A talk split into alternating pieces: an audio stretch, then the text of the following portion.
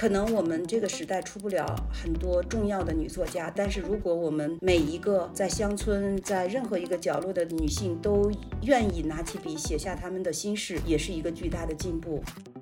所以，我们强调一个文学作品里边的性别立场的重要性的时候，不是呃认为它的生理性别的问题，而是说它的社会性别意识。就是我要写一个女性作品，这不是我的初衷。我的初衷可能是写一个作品，去启动这件事情的时候，性别对我来说是天然的。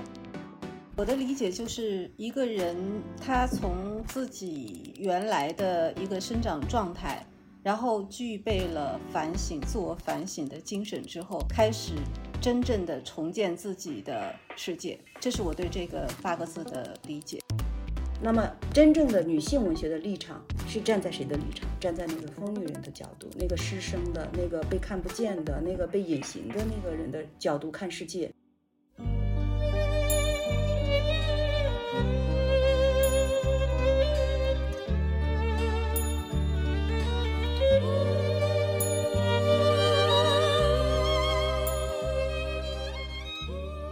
言之有物，不止硬核。大家好，欢迎来到新周刊硬核读书会。在漫长的文学史中，人类社会从来不缺乏优秀的作家，雨果、巴尔扎克。鲁迅、郁达夫，但是我们能够发现，在文学史上留下姓名的大多数还是男性作家，女性作家似乎一直处于一个稍微冷门一点的位置。实际上，从简·奥斯汀到萧红，百年来的女性作家至今依然熠熠生辉。作为女性和文学爱好者，我自然会更加关注由女性作家书写的文学作品，但是也总会时不时的思考：一直强调女性这个写作身份，对于文学来说真的是有意义的吗？女性文学是否是以写作者性别来划分的文学范畴呢？这些问题总会在我阅读女性文学作品的时候，时不时的出现在脑海里。而最近，我们有留意到花城文学社的一本新书，叫做《对镜：女性的文学阅读课》。书的封面上写着“文学为什么要分男女？”于是，带着刚才的问题，我们与这本书的作者、北京师范大学文学院教授张丽，还有作家桑格格聊了聊。次请到两位老师的契机是张丽老师的《对镜》，由花城文学社最近出版了。我和我的新同事文熙也在阅读这本书之后，对这本书产生了很大的兴趣，想要和张丽老师和桑哥哥老师一起聊一聊女性文学这个话题。这是我们之前较少做的一个选题。然后呢，也想要和大家分享一下张丽老师这本新书里边的一些非常有趣的新鲜的看法。因为在我们做这期节目之前，张丽老师特别提醒我们，想要从生活化的方式开始来聊女性文学这个话题，不想把话题做得太空泛。那其实可以想先请张丽老师来介绍您这本书的写作的缘起，然后也请三哥哥老师来跟大家分享一下您阅读这本书之后的一些想法。大家好，格格好，两位朋友钟毅和文熙好。那个很高兴跟大家一起讨论这本《对镜：女性的文学阅读课》这本书。对，这本书是花城文艺出版社出版的。之所以有这本书，实际上它是有一个一个很长时间的一个想法，就是对很多人来讲，其实我是做女性文学。那么我做女性文学的最终的目的是什么呢？这个一直是对我来讲特别重要的一个问题。其实。我做女性文学研究，并不仅仅是为了确认一个学科，或者是关注这些女性文学作品。其实最重要的，我觉得它要和我们所在的现实、所在的生活有一个联系。也就是说，之所以做女性文学，是关注我们的女性的生活、女性的命运和女性的生存。在这样的一个基础上，才有了这样的一个研究。因为在我看来，一个学者他必须和他所在的时代发生一种关系，这是。我的一个意思，因为我特别喜欢鲁迅先生。鲁迅先生他有一句话叫“无穷的远方，无数的人们都与我有关”。实际上，我觉得他不仅仅是一个对一个写作家是这样，对研究者也是如此。所以，我一直想着有一种可能，就是我要写一本书。这本书不仅仅是文学青年或者是热爱文学的人喜欢读，那些较少接触文学作品的人，他们对这个问题或者话题也能够感兴趣。如果能够这样，是我特别。别开心的一件事情，所以我一直以来就希望有一种方式来实现。嗯，最近女性的文学阅读课，它先前呢是我的一个讲稿，就是因为我喜欢和年轻人讨论问题，那么在讨论问题的过程中，然后他们经常会说，哎，这个问题很重要啊，这个问题很有意思啊。那么在这样的基础上，啊，我就想着写一本书。这本书呢，一方面是跟大家一起读文学作品，嗯，去介绍一下一百年来中国女性文学里边的一些优秀作品。当然，这个书里边也不包括，也不仅仅是女作家的作品，不仅仅是女性文学，也包括一些，包括那个祝福啊，包括冯骥才的小说呀，包括那个李修文的小说、呃散文啊等等，这些作品也都包括。其实我希望关注文学作品里边的女性命运。也就是这就说到这本书的名字《对镜》，就是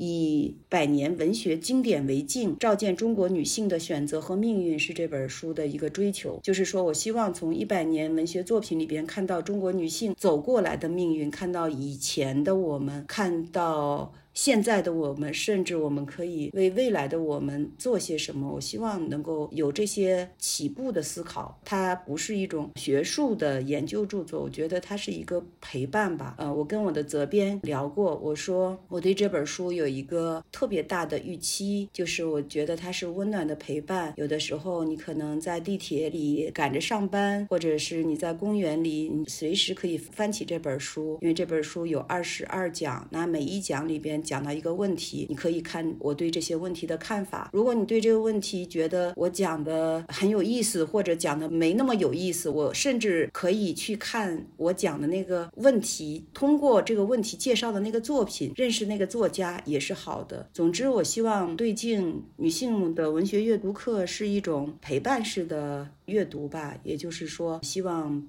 把我这些对女性命运的思考，能够传递给无穷的远方无数的朋友们。谢谢张老师，格格老师，您能分享一下吗？首先，特别感谢张丽能够邀请我跟她对话。我这本书，其实每次他有作品寄给我的时候，我都会认真看。但是我们在生活当中不是那么多密切联络的朋友。其实我觉得特别好的朋友会有一种，还有一种默契。就是这种感情是不能消磨的，我们要留到一个特殊的时刻去去对话。就比如说现在这样的时刻，比如说他出了这一本《对镜》这样的书，我有一些话想对他讲。张丽一直是我的良师益友，就是我觉得我作为一个作家也好，或者作为一个女性也好，都是不太合格的，不是那么典型意义上的这两种角色。我会有一些疑问，但是这些疑问呢，我会在这本书里头。慢慢找到一些答案，就是张丽采访过很多女性作家，得到很多答案，就是大家其实在写作的时候都有点回避自己的这个女性的角色。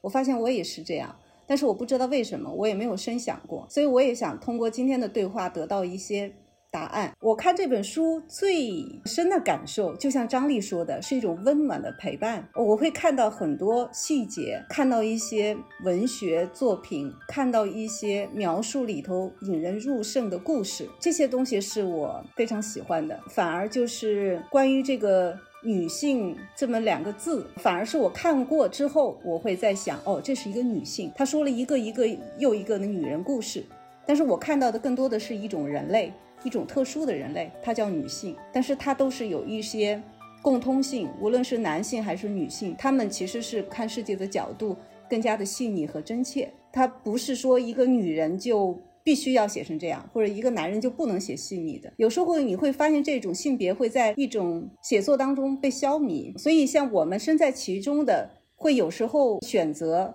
接受这种消弭，但是一个研究者他是怎么在深陷其中的时候再把它拎出来，再把它重塑，再把它集中凝聚，然后变成一个成熟的问题，一个一个的摆在我们的面前。所以，这是我看这本书的时候的感受。谢谢格格老师。其实，在这本书里面，两位老师也都说了，它是一个非常日常的陪伴，然后也是这本这本书的方向。我们就是在想，女性对我来讲，我没有太大的发言权，所以我接下来会交给文熙来来问很多问题，因为我很怕，我很怕读者会说我有什么资格来去讲这些问题。但是呢，我可能会有其他的角度吧。我就想先请文熙来分享一下你读完这本书的感受。杨老师，其实我看完《对镜》这本书，最大的一个感受就是，我会带着封面上的那个问题去进入很多章节。封面上的问题就是文学为什么要分男女？然后我就带着这个问题去看张毅老师的一些叙述。然后我读完之后，我会发现，就是因为可能对于男性的作品和女性的文学作品，他们可能天然会。已经有一种不平衡的一种趋势，所以在这种情况下，我们更加应该去着重的去强调女性作品。这本书里边有一个问题叫文学为什么要分男女？其实他对着这个问题很关注。其实我在很多场合也谈到过，但是我还是挺愿意跟大家分享我为什么要做女性文学，为什么我认为文学里边有一个分类是女性文学。有很多人是不能理解的，嗯，包括格格吧。我记得我们以前有过讨论，那为什么会有女性文学这样的一个分类呢？其实它要放在一个历史的一个维度去看，就是在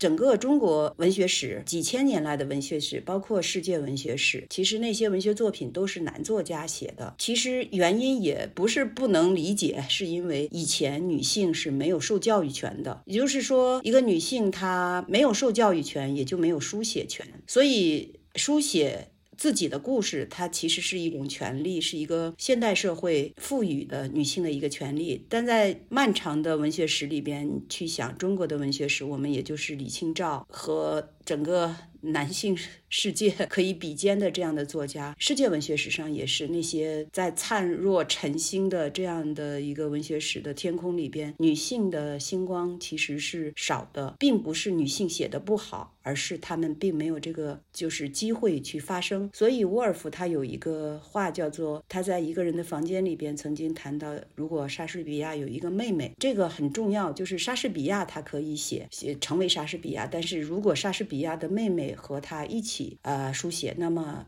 莎士比亚的妹妹会成为一个作家吗？就很简单，她成不了，因为在那个时代，一个女性她的最大的价值被赋予是家庭，家庭内部的，就是你要照顾丈夫，你要带孩子，书写是是一个不被认为是一个正当的一个职业，所以这是女性文学某种程度上它代表了一个社会的一个进步。那回到中国文学，就是在古代，就是女性她如果在讨论自己的时候，她会用余奴。奴妾。这样的一个称呼，我所讨论的中国女性文学实际上是一个呃一百年以来，就是现代文学一九一九年以来，所以呢，为了就是一个独立的女性去表达自己的看法，就是刚才格格说谈恋爱的时候，我我根本不会管其他的人，我想爱谁我就去和他在一起，没有任何问题。那实际上他刚才那一段话是一个非常重要的现代女性主体深具主体意识的女性在言说。那么我们。也知道现在我我们有一个女字的她，其实女字的她是被创造出来的，在中国的汉字系统里边其实是没有的。呃，在新文化运动的时候，为了体现对女性的尊重，我们的先驱呃就是刘半农，他创造了一个和男字的他相对的一个女字的她，也就是这个女字的她，她诞生于现代，是和她和那个男字的她是平等的。所以从一九一九年开始，这个字非常直观的表明了女字她和男字她是有相同的。部分，但当然它也有一些不同。那你从这样的一个角度去看的时候，也会看到当年的那些女性和女作家们，她们在追求一种权利，就是我是同你一样的人。这是罗拉在《玩偶之家》里边她说的一句话，这是一个非常大的进步。我是同你一样的人，但是实际上这句话还是。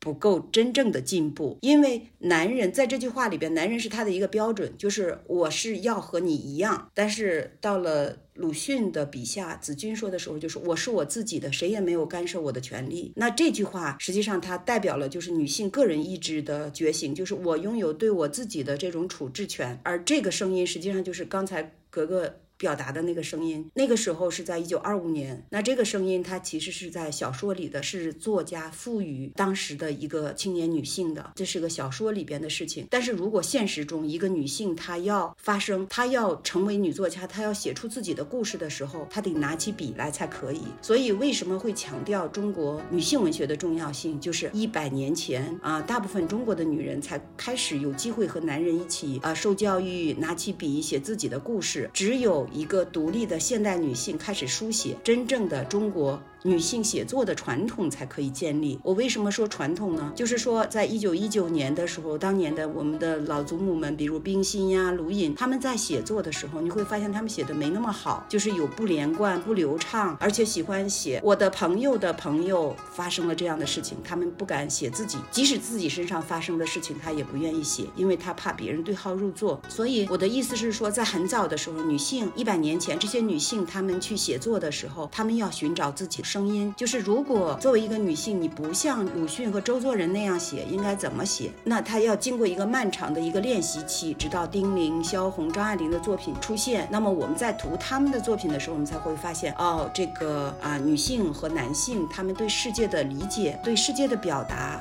其实是不同的。我的意思是说，我为什么要强调女性的声音的重要性？因为在漫长的文学史的脉络里边，大部分的时候是男性的声音，男性对女性的想象，并没有女性自己独立的声音出来。而一百年以后，现在的这个声音出来了。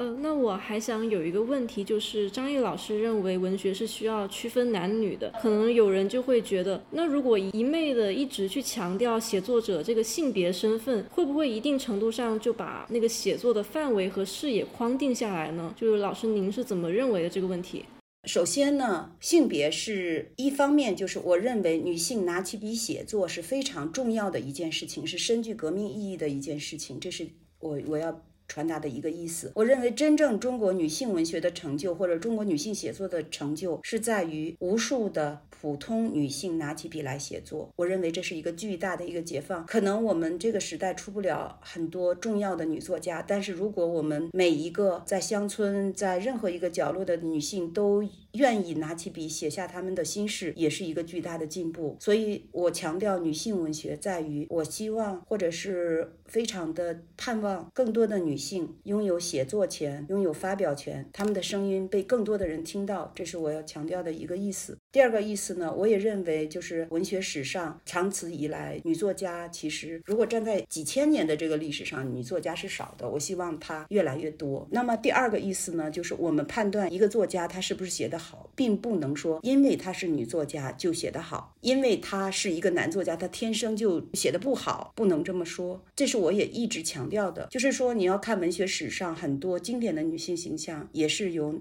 男作家创造的，比如说安娜·卡列尼娜，比如说包法利夫人，比如说祝福等等这些。红楼梦对《红楼梦》真正意义上的经典的作家，文学的判断标准，我们其实是。不能用性别来衡量的，但是我说的你要强调性别意识是非常重要的。我刚才举的这个例子，比如说《红楼梦》也好，就是包法利夫人也好，还有还有那个安娜卡列尼娜也好，你会发现这些作家深具社会性别意识，也就是他在写女性的时候，他是站在女性的声音，传达的是女性的立场，对吧？就是一个作家非常重要的就是你在文本里边是否深具社会性别意识。而伟大的经典的作家没有一个不是这样的，包括鲁迅。鲁迅最伟大的地方就在于他写女性，他的祝福最大的魅力在于他写了一个完全。不进入任何系统的这样的一个被各种习俗束缚的这样的一个女性的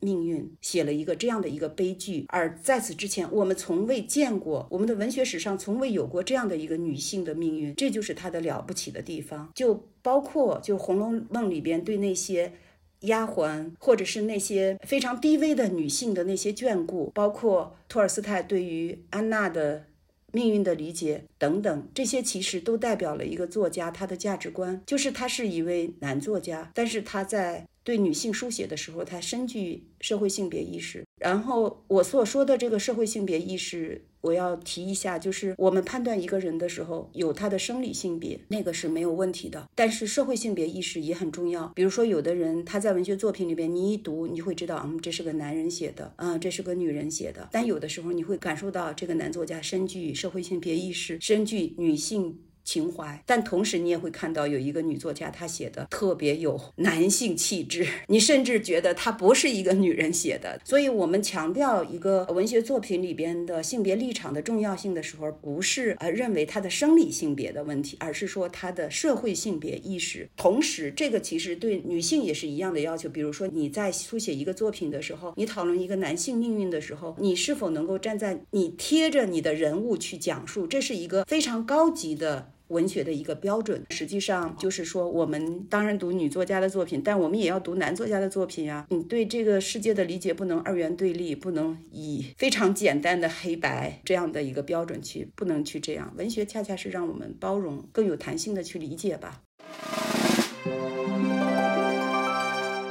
格格老师，您就是我还挺想知道，您最开始的时候也说过不太愿意去区分男作家和女作家，就是刚刚听了张丽老师的话之后，您有什么想回应的吗？我依然不愿意分，虽然张丽说的很好，因为我干的是写作这件事情，因为写作就是。你要沉浸进去。其实你第一件事情就是做的是忘我，是融入。可能我不分，但是我会把这件事情做对。就是我要写一个女性作品，这不是我的初衷。我的初衷可能是写一个作品，去启动这件事情的时候，性别对我来说是天然的。我下手是肯定是女性的东西。我哪怕里头会有一些比较中性的或者男性的东西，那也是从我的这个视角出发，所以它是我不用去思考的。但是从我们这些，尤其像我这样。并不思考性别出发的作家，但是最后我写的东西还是女性作品，这还是需要研究者给我们一个清晰的一个新的思考，对我们作品的一个思考。尤其是像我这样一个沉浸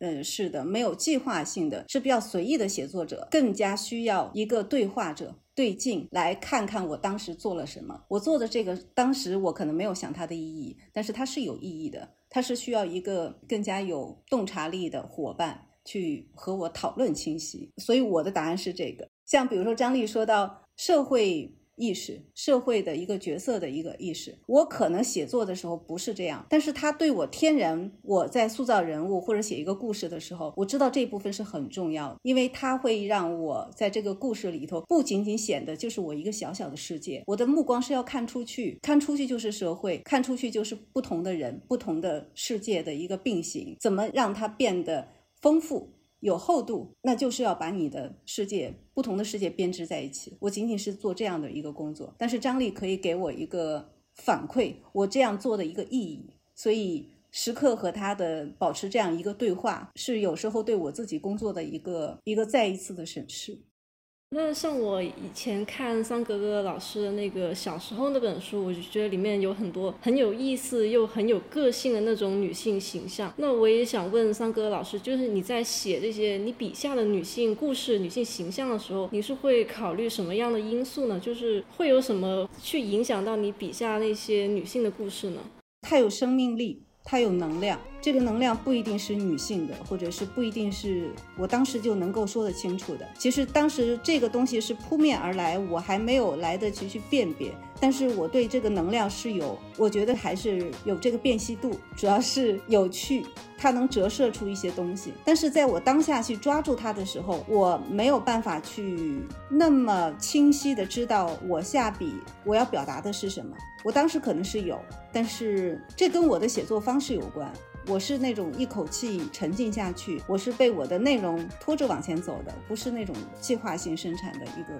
作家。刚刚张丽老师在我们聊天之前有说到，桑格格老师和张丽老师都非常非常喜欢那个萧红，因为她算是就是一个非常重要的转折，在她之前，可能很多女性的作家就还没有发现。女性，但是到她这边，她可以去写一些女性身上之前不被提及的部分，那些可能灰暗的，或者说是连女性自己都不太愿意去面对的部分。那张丽老师可以说一说，为什么萧红她这样的作家那么重要？她在文学史上给我们一些什么样的启示？刚才听格格聊他对那个性别意识的理解的时候，我觉得其实他是那种很典型的作家，因为文学史上有一种作家，他是对自我的意识非常的清晰，然后还有一种作家，他是那种很自在、很天然、很懵懂的，就是他其实是靠着一种本能去写作的。因为以前我跟格格聊天的时候，他也会说他对他的性别意识没那么强。我还有一个好朋友是周晓峰，他每次就很生气的跟我讲说，为为什么大家都觉得我是个女性作家？我不是女性作家，我没有那么多的女性意识，那是很多年前了。但是因为他经常给我打电话，有一天他写了一个散文叫《雌蕊》，然后他写完以后给我打电话，他说：“我觉得你以前说我是个女作家，说的是对的。我突然意识到我是个女作家了，因为他《雌蕊》他是把世界文学史上那些女作家，他对他们的阅读就是做了一个谱系的梳理。在他梳理的时候，他突然意识到他对他们的认同和理解。那个时候他突然就是他愿意自己去归类了。但是他说我发誓，我在写的时候并没有觉得我是女作家，但是我现在慢慢可以可以接受和理解这件事情了。我觉得每一个作家他。对自我性别的理解其实是分阶段的，会不一样。就是你少年时代、你青年时代、你中年时代和你的晚年，你对自己的性别认知或者你的性别意识是不一样的。就包括今天我们说丁玲、萧红、张爱玲，她们也是现代文学史上深具社会性别意识的作家，是根据女性精神的作家，是女性文学整个女作家里边完全可以和男作家比肩的这种作家了。但是如果他们活着。如果你跟丁玲说你是个女性文学的代表，或者你是个女作家，我想她一定不同意。包括萧红，包括张爱玲，她会觉得根本不是。我只是个作家，你为什么要用女作家定义？但这个并不影响后来的研究者或者文学史对她的理解和书写。而且我们说，就是包括丁玲啊、萧红啊、张爱玲，我们都这几乎已经成为一个事实，就是他们是女性文学的推动者和代表者。包括实际上，女性文学它是一个追认，它是就是梳理成一个谱系。包括简·奥斯汀他们等等，这些其实都是这样。我觉得《呼兰河传》是我特别喜欢的一个文学作品。它是散文式的小说，然后我给研究生上课，经常会细读。那细读的时候，我会同学们现在基本上他们都能够理解萧红是个女作家，是个女性文学的代表作家，因为她关注了那些比如小团圆媳妇，然后这样的女性生存，关注的是那些并非表象的女性生存。我记得它里边就是想跟大家分享的，就是有一段是说到庙里的菩萨。先说小团圆媳妇，小团圆媳妇长得那么高，然后一点也不像好人家的媳妇，不像是人们想象中的。团团圆媳妇，所以大家就要改造她、扼杀她，然后最后女孩就死掉了。这是一个非常非常悲惨的一个际遇，而且特别有象喻色彩。那第二个方面就是萧红的语法是特别有意思的，就是它是那种，比如说短句，而且那种短句是非常有抑扬顿挫的，然后是有那种就是花开了就像花睡醒了一样，鸟叫了就像怎么样一样，就是它是自由自在的，非常具有生命力。整个作品都是未成年的一个童年的女孩和她的祖父一起生活的这样的一个视角，这在整个文学史上也是非常少见的。所以萧红她其实是建造了她的一个女性的语法。你一看她的小说，你会知道这是一个女作家写的，是一个儿童女童写的。就在中国文学史上，以女童的声音写出既天真又纯粹又悲凉又沧桑。萧红是独一份儿，所以就是说，如果不像鲁迅、不像周作人那样写，怎么写？萧红是一个开始，他建造了一种典范吧。萧红在他晚年的时候，当然他晚年也不晚，因为他三十岁他就去世了。然后在他去世之前，他曾经和一个作家聊天，那个作家他就说说世界上有很多小说的标准，呃，鲁迅的小说呀，其他作家的小说是一个标准，但是。他也说，好的小说有各种各样，所以我才不管什么标准，我就写我自己想写的那种，大意如此吧。所以我觉得，就是她是一个天然的摆脱各种束缚，进行自由写作的这样的一个女性。我觉得恰恰是这样的一种一种写作范式的确立，实际上是她对整个现代女性文学的一个贡献，就是这种抒情式的女童的声音，然后既天真纯粹又。又沧桑悲凉的这种语调，是从他开始的。因为我是记得您在对镜的最后一节里面写李娟，她看似她没有女性写作这样一个传统，但实际上这恰恰赋予了她一种更加独特的女性气质。然后这个论述就让我想起您之前的就是说的“先去掉女字，再成为女字”这八个字。我想请两位老师谈一下对这八个字的理解。格格来谈吧，格格来先说。我的理解就是一个人，他从自己原来的一个生长状态，然后具备了反省、自我反省的精神之后，开始真正的重建自己的世界。这是我对这个八个字的理解。其实，比如说李娟也好，或者是萧红也好，你说他们是天然吗？其实不是。他们分析进去，他们的写作其实很有技巧。他们是这样具备了自己的独特的声音的一个声调。所以这一切，你要从真正的懵懂走来，因为文学这件事情，事实上你不清晰是做不了的。你是没有办法完全靠着懵懂的、看上去自然的那个状态去进入这个世界的。事实上，你进入的时候已经是一个选择和重新成长的自己。这是我对我这八个字的一个看法。我觉得他说的非常的精辟。我是觉得去掉女字，对，回到女字，它其实是一个是《新京报》对我的一个采访，然后他们总结出来的那个，我也蛮认同的。首先就是因为我们每个人身上都有很多刻板化的这种印象，就是对女性的刻板化的印象。那实际上我们每个人其实都是会在某一个阶段要洗刷掉这样的一个刻板印象的。我突然有一个感受啊，张丽，就是去掉女性，然后回到女性，我会有一点觉得好像无辜。就是我自己在活我自己，去掉也好，别人在赋予给我好，好像都是外界来，那么我出于客气，我就接受而已。我突然有一种这样的感觉。对它其实就是女性，或者是去掉或回来，其实它都是一个刻板化印象，就是他认为某一些你要做的，或者某一些是你不要做的。刚才格格说那个有一个清晰的认知，实际上真正的作家，真正的女性写作，其实如果你对自我的这种性别意识、女性意识特别的执迷，你特别希望传达的话，我们在。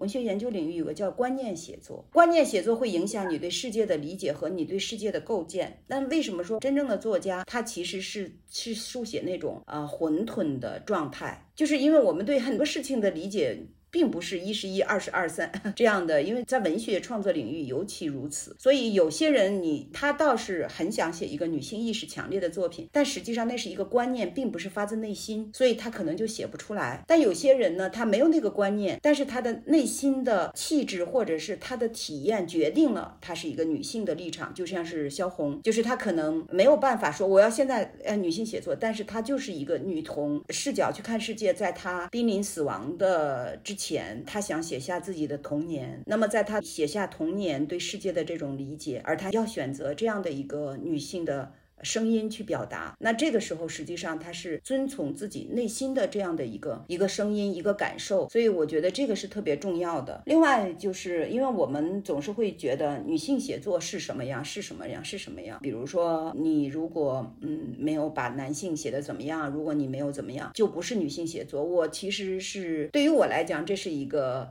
进退两难的这样的很多人是希望我给新女性写作下一个定义，同时我也认为，就是下这个定义的时候，实际上是在给自己画地为牢，但我又不愿意画地为牢。但是我也要说，就是我们讨论女性写作或者是女性文学的时候，就是其实是我们内心是有一个标准的，那个标准是什么呢？实际上就是你要看重就是这个女性她本身的这种身份的这种复杂性，而不是单一，这就决定了作家的理解世界的方式，比如。说这个对镜里边，我们讨论问题的时候，就是要把这个这个人还原到他所在的那样的一个一个处境。比如说，我们会说《红楼梦》里边的刘姥姥和贾母，她们都是女性，但实际上她们并不是同一个女性，因为。一个人是贫穷的，一个人是富有的，所以就是比如说，我们讨论美国女性的生存和讨论尼日利亚女性的生存，讨论中国女性的生存，她们都是同一个女性，但是你不能就是固然她们有一定的共同点，但是在具体问题上，她们所关注点又是不一样的。所以每一个女性，她是她的视角或者是她对世界的理解方式是由她身后的很多东西决定的，比如她的民族、她的阶层、她的阶级、她的文化。差异等等，就比如说我我们今天讨论，比如说我们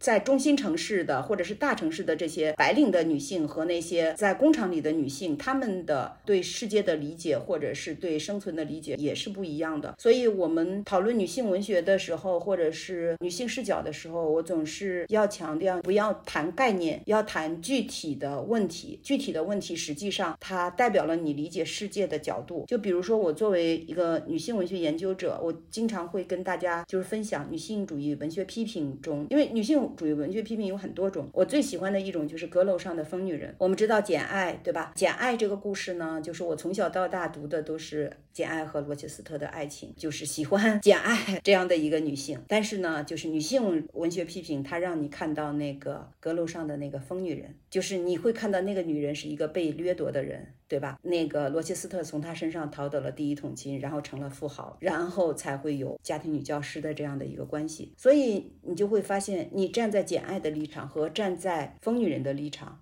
这个世界是不一样的。那么，真正的女性文学的立场。是站在谁的立场？站在那个疯女人的角度，那个失声的、那个被看不见的、那个被隐形的那个人的角度看世界。所以，某种程度上，我们刚才都在说女性文学写作，但作为女性文学研究者，我是希望有一个更具人文情怀。实际上，它也是马克思主义 这样的一个女性立场的一个角度，就是女性内部它也是阶级、阶层或者是民族国家立场的。那我很愿意站在那个卑微的那个角度，所以这就决定了我们看小说。看电影，我们看小说、看电影、看视频，我们总是会。你想，你把自己带入谁的角色？你看到的或者你理解世界是不一样的。你把自己当成一个大女主，所以呢，我们就会看到那种宫斗剧，你会觉得很解恨，一路搏杀，一路往上走，一路进阶，掌握权力，然后走到最高端，对吧？但是真正的深具文学精神或者女性精神的，应该站在那个失败者、那个落魄者的角度去看世界。所以这就是我也在对镜里边分析的《妻妾成群》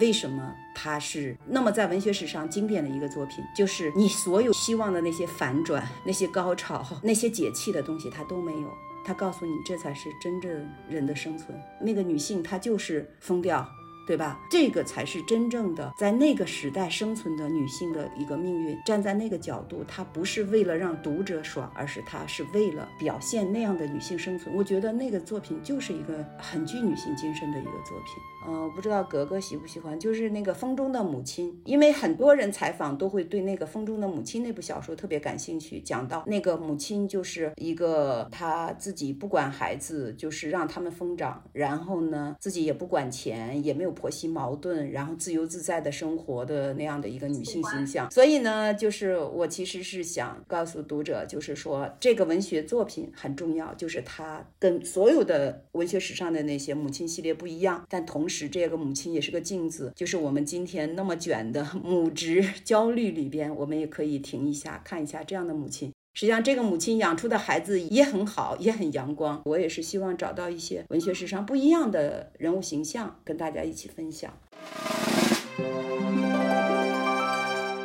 那刚好就提到了母职焦虑这个问题。那其实我觉得现在有很多女性都是或多或少会排斥或者说害怕成为一个母亲的。那个除了身体上的伤痛以外，还有一些心理上的焦虑。其中一个很大部分的焦虑就是来自于她们害怕成为母亲之后，就是自我会放在母亲这个天性之后，就会一定程度上的丧失自我。那我想想知道两位老师，就是如果一个普通女性面对这种问题的时候，之后他该怎么样去处理，或者说是应对，更好的能够找回自己的自我吧？首先，我觉得我有一个朋友，他说了一句话，我非常认同。他说：“什么是真正的爱？就是可以被拒绝的爱。”我觉得这个问题就是。大家社会天然认定一个女性要去做母亲，这是没法选择的，这个是我抗拒的。我觉得有的人她适合做母亲，有的人是不适合做母亲。如果适合的话，你刚才说的这些问题，可能对于她来说克服起来就会容易一些。对于另外一些不适合的，那就是真的是成为问题。那么对于她成为问题如此严重的情况下，她可不可以拒绝？就是这个社会有没有爱她，爱一个女性，能够给她这样一个选择？这是我的一个问题。我现在发现这个社会可能在这个问题上有一些松动，对女性有一些理解和有一些空间，比以前是会有好一点。但是这个过程还是比较缓慢的，因为我们这个历史，像刚才嗯张丽说的，我其实蛮有感触的。像比如说《风中的母亲》，从来没有，我没有看到我身边，其实有有，但是没有被写成小说。我是在这个里头看到这样一种，它其实对女性，比如说你刚才说的这个问题，有一定程度的松绑和。有一定程度的给出了一个另外的样子，就是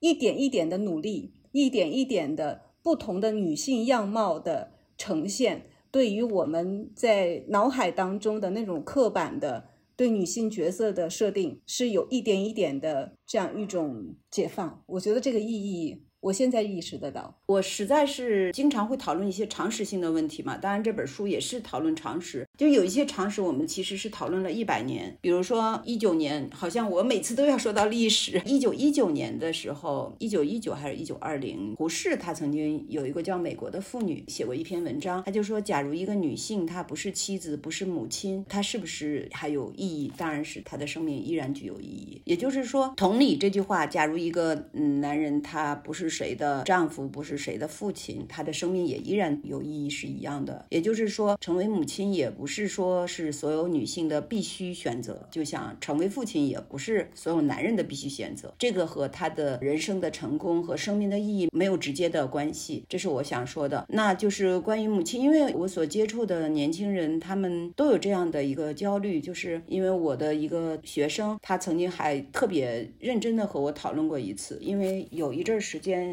微博上不是是有那个关于就是生完小孩以后的那种身体的变化，所以。他很恐惧，就是那个时候我才知道，就是热搜对于啊现在的年轻人实际上是是有个焦虑的。然后他就说：“我为什么要为了一个男人生孩子，还要忍受那么巨大的痛苦？”我们两个还真的非常认真的进行了一个讨论。那因为他也没有谈恋爱嘛，我就跟他说，就是其实成为母亲是一个自然自愿的一个选择。就是也许你爱上一个人，你你们两个非常相爱，你可能很想为他生个孩子，或者是不一定是为他生孩子，而只是说你很想。成为母亲，在你成为母亲的过程中，你不是为了谁？然后这是一个很重要的东西，就是想带一个小生命到这个世界上。那这个时候成为母亲，其实是一个很自然、很自在也很好的一个选择。我觉得成为或者不成为母亲，不是一个必须的一个东西，要看自己是不是爱，或者是自己的意愿。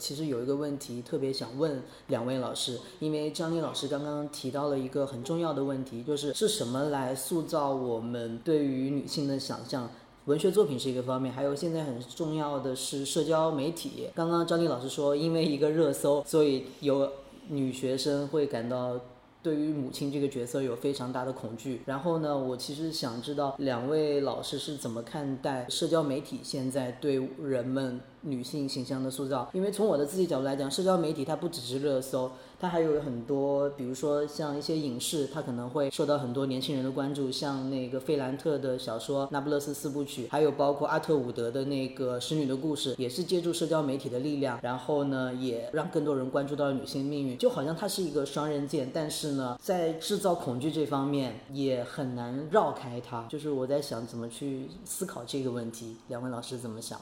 我现在认为没有一个自我，只有自我形成的过程。你的焦虑就是你的这个自我还没有形成的一个证据，那么你就去形成。首先你要清晰你想成为什么样的人，这个回答没有人能够给你。然后就去看和这个相似的人他做了些什么，这些工作一步一步的是省不得的。如果说你每天就是在社交媒体上看各种各样的热搜，被各种的热搜抢夺你的注意力的话，我觉得就要反省。你要想成为什么样的人，你的这个精力是否能用够？所以波伏娃的那个第二性里边，他就会说，为什么会是第二性？就是说，为什么有些女性她，因为我们的问题里面有这个女性她打扮的好，她漂亮，她就会被奖赏。一个很重要的就是她奖赏你，这个社会奖赏你，你这样我就给你一个好的前途。但实际上这个东西也是假的，是一个被塑造或者是被建构的东西。你打扮的这个漂亮，这个美，在这个场合适用，在那个场合并不适用。而最重要的是，你成为自己，不要察言观色。或者是不取悦于人这件事才重要。我觉得我这两年一个特别大的变化，就是我承认了自己的局限。我以前我就这么说吧，我所有生命当中可笑的时刻，都是我突然提起一股精神想要做女人的时候，就一定要出问题。我跟你说，我平时就就乱穿越干嘛都好，都还比较自然。我有一天我突然想当个女人，我会穿的特别可笑。这个事情就没有学好。但好在我现在认同，我这个也是一种女人，不是只有那种女人是女人，我这样也是一个可以的。我就比较笨，比较傻，比较蠢，但是我非常享受这个。我也不在意别人的眼里要显得很聪明，尤其别人说你是个作家，你怎么还这样？我说我就是个作家，我就这样，怎样？我就觉得很放松，这是我这几年的快乐源泉。其实我发现我跟写作我提的越来越少，我越来越是在充分的去做那些事情。就是充分的活，有时候我会跟别人说，我一天到晚都在玩儿。我更追求在一种自然状态，在一种非职业状态，回归到一个正常人、普通人的样貌。这个是我甚至是有点刻意追求的，因为写了这么多年，别人知道你，别人对你有一个预判，一个作家的一个预判，所以我逃离所谓女性呃作家这个身份，其实是是一直在做的事情。我常常看，偷偷看，自己想。我觉得我们会在哪个地方相遇？格格刚才说那句话，我特别的喜欢，就是他说，就是他要生活嘛，生活本身很重要。因为那个前两天还看到一个托斯托耶夫里边的一句话，托斯托耶夫在作品里边一句话，这句话不是我说的，我得强调一下，就是他说爱生活远比爱生活的意义更重要。我特别喜欢这一句话。然后那个沈从文他以前也讲过，因为你知道我们上课一定要是人家说的话，你要引用出来嘛，对吧？他大概意思就是说，你爱那些。些远方的意义不如爱你身边的人和你自己的生活。我也一直会这样要求自己，也要求那个我自己的学生。所以这也就是我们讨论这本书，我特别希望他回到生活本身，回到我们自己的生活的这个境遇。因为我自己也很警惕，就是你不要成为一个夸夸其谈的那个书本中的人、概念中的人，你要具体的日常的生活、身边人，这个很重要。好，那我也要说一个著名的作家他说的一句话，托尔斯泰，他说我写的也无非是我的一己之篇，就说我也写的是我有限的这个世界。我发现我现在啊，就是。工具型的使用这些著名作家，就有时候我有点什么疑惑，或者我没有疑惑，偶尔翻到就是他这句话支持我的生活论点，哎，我就如获至宝，就是然后又可以兴奋的兴高采烈回到我的生活。就比如说托尔斯泰这么大一个作家了，他也无非写的他是一己之篇，和我干的事儿是一样的，这个事儿应该是对的，然后就好开心。